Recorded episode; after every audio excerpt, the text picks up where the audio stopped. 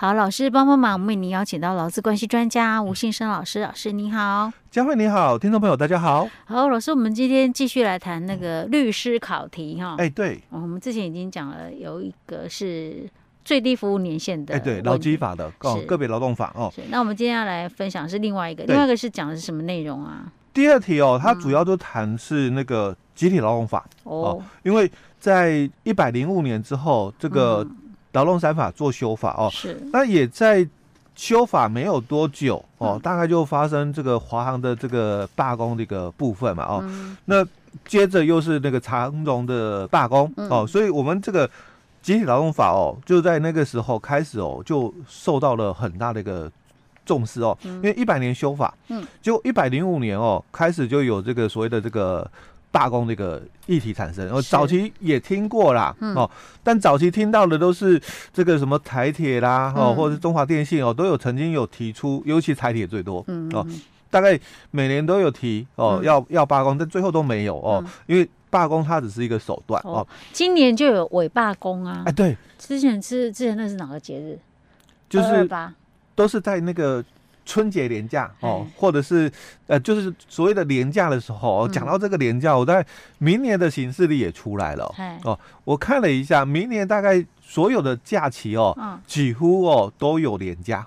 哦，是哦，对，几乎都都是连假了哦。哇，讲到那个连假，对我们来讲没什么太大的差别，甚至我甚至我们看到那个年假说春假说十天啊，我们大我们你知道我们我们所有的。主持人呐、啊，嗯、一听到这个反应是啊，那我们到底要上几天呢、啊？每个人要上几天啊？哎，对对对，没错，没有感觉，没有放长假的感觉、啊。而且我稍微看了一下，明年的一个年假里面有一个比较特别的哦，嗯、它是从这个初一哦，就一号啦哦，一、嗯、号哦，刚好就放到这个这个五号，好五天呢、哦？哎，四天应该是四天还是五天？我忘了哦。好哎，刚好因为啊。那个应该是儿童节、清明节，四四号、五号嘛，然后这个六日又碰到六日，哎，对，又碰到六日，往前往后这样子。所以他等于说哦，假如事业单位哦，他没有把这一段做好的话，嗯，那很容易就会变成说这个人资，嗯，哦，因为别人在放假，那你可能你要加班，是，因因为。薪水要发，嗯，哦，那如果你延后哦，嗯、那你要注意，就是我们劳基法的二十三条，嗯，定期给付。是。哦啊，不会因为说这个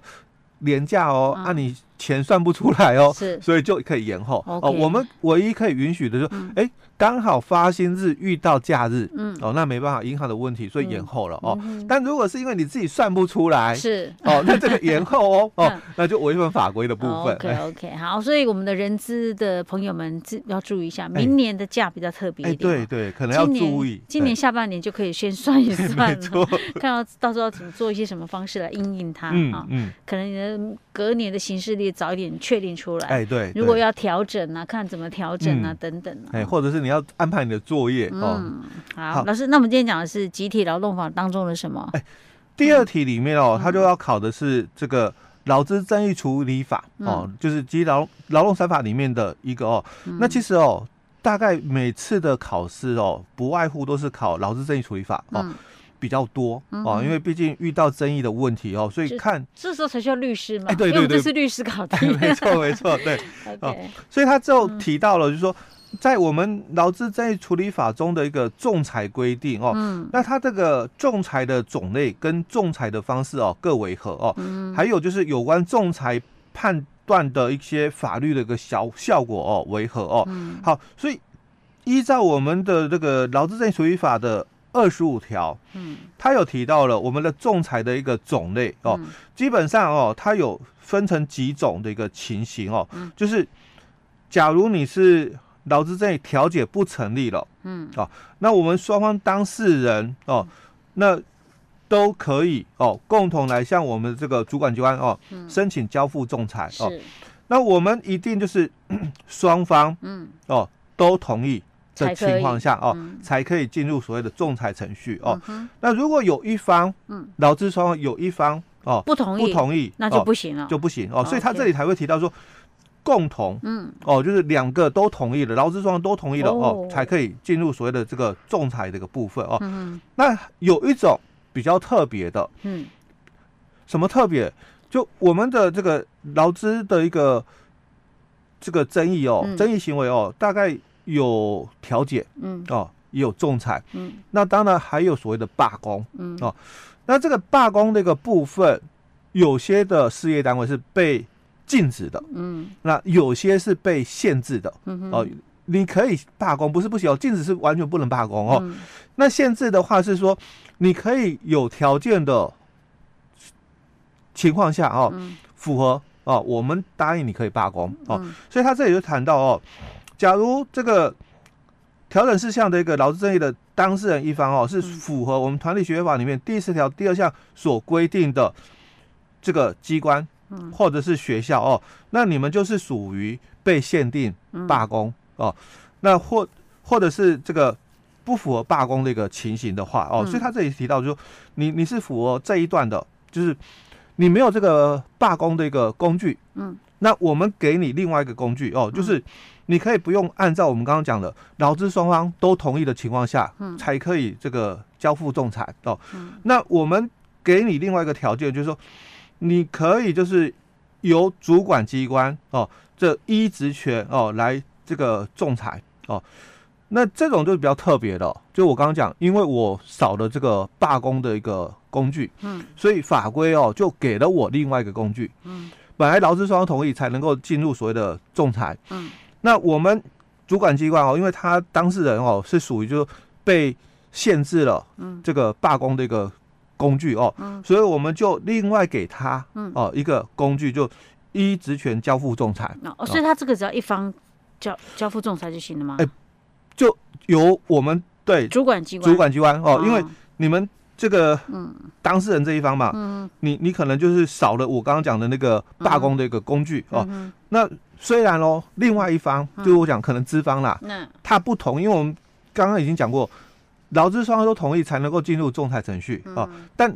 资方不同意嘛？是，但是劳方他是属于哦，刚刚我讲过，我又不是被限限制，对，少了罢工工具的劳方哦，那我们就多了这个工具给你哦，你可以哦直接哦就是这个依由主管机关哦，那依职权哦来这个交付仲裁的哦，OK，这是比较特殊的一个情形的一个部分哦，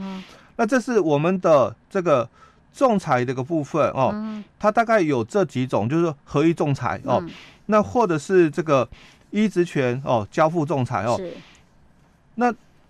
再来就是我们的二十六条里面哦，嗯、仲裁这个方式大概就有两种，嗯、一种就是这个独选定这个独任的这个仲裁人哦，嗯、那或者是组组成这个。劳争劳资争议的一个仲裁委员会哦，嗯、那跟我们的调解是一样，对，就是有分一个或者是委员会的委员会这个部分哦，嗯、只是说我们委员会的话哦，嗯、大概哦就是这个三三个人来组成哦，他是讲三到五啦，但是通常我们都是三个人哦。嗯、那这个仲裁委员会的话哦是五到七哦，嗯、但通常也就是五个人。哦哦，大概是这样的一个情形哦，就是以最低 最低的一个人数哦 来进行的啊。OK，对，那仲裁的一个判断的一个法律效果，在劳资争议处理法里面的三十七条哦，那三十七条他就提到了哦，假如这个仲裁委员会哦，就权利事项的一个劳资争议所做成的仲裁的一个判断哦，与当事人间哦跟法律的一个判决嗯。有。同一个效力哦，哦，那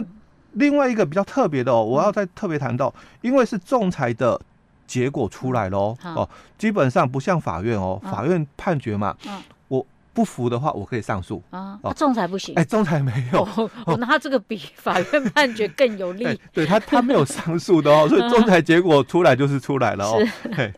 哦，所以再来哦，就提到他说，呃，如果是刚刚我们讲是权利事项哦，那。仲裁委员会就调整事项的一个劳资争议哦，所做成的一个仲裁的一个判断哦，视为哦争议当事人之间的一个契约。如果你是劳方嘛，嗯。是一个个人的哦，那就视为就是劳动视为这个与当事人之间的一个契约哦。那如果劳方他是一个团体哦，那就把你这个仲裁的一个结果哦，就是把它当成是当事人的一个团体协约哦，个人的话就是契约嘛哦，那如果是团体的话就是团体协约哦，那这个是这个仲裁的一个法律的一个效果哦，所以最后这里就提到了，就这个。调整事项哦，经做成这个仲裁判断的一个部分哦，那双方当事人就同意争议不得再再为这个争议行为哦。嗯。那这个依照前项的一个规定，向法院提起这个撤销仲裁判断的一个之数哦，也是一样的哦。就是不管怎样，你就是仲裁就只能一次啦。哎，结果出来就也就出来了，没有的上诉的一个部分，呃，这个是很重要。就这一个说是我要再来提一次，不行，不行哦。所以这个是。非常非常的一个重要的一个概念哦。OK，所以这个就是那个呃，我们第二题提到有关于这个呃集体劳动法在劳资争议处理当中的仲裁的这个部分。那最主要就是有关哦，在这个法规这个了解哦，因为。在劳资争议的一个进行，大概不外乎三种，一种就是调解哦，那还有一种就是这个仲裁哦，那第三种就是不当劳动行为的一个裁决。是，哎，老师，嗯，那我们刚刚在讲说这是集体劳动法里面的，嗯，但是他刚刚仲裁里面也有讲到说，如果说是是只有一个人的。所以仲裁这个状况也有可能是个人的，也可以有可能是个人的哦。对，因为我们的劳资争议哦，主要分成，如果就性质来讲的话，嗯，我们有刚刚提到的一种就是呃权利事项的一个劳资争议哦，还有一种就是调整事项的一个劳资争议。但如果就人数来讲，嗯，哦，就有这个个人的劳资争议哦，个别劳资争议了哦跟集体的哦劳资争议两种。对，好，好，这是第二题的部分。好，那我们今天讲到这儿哦。好。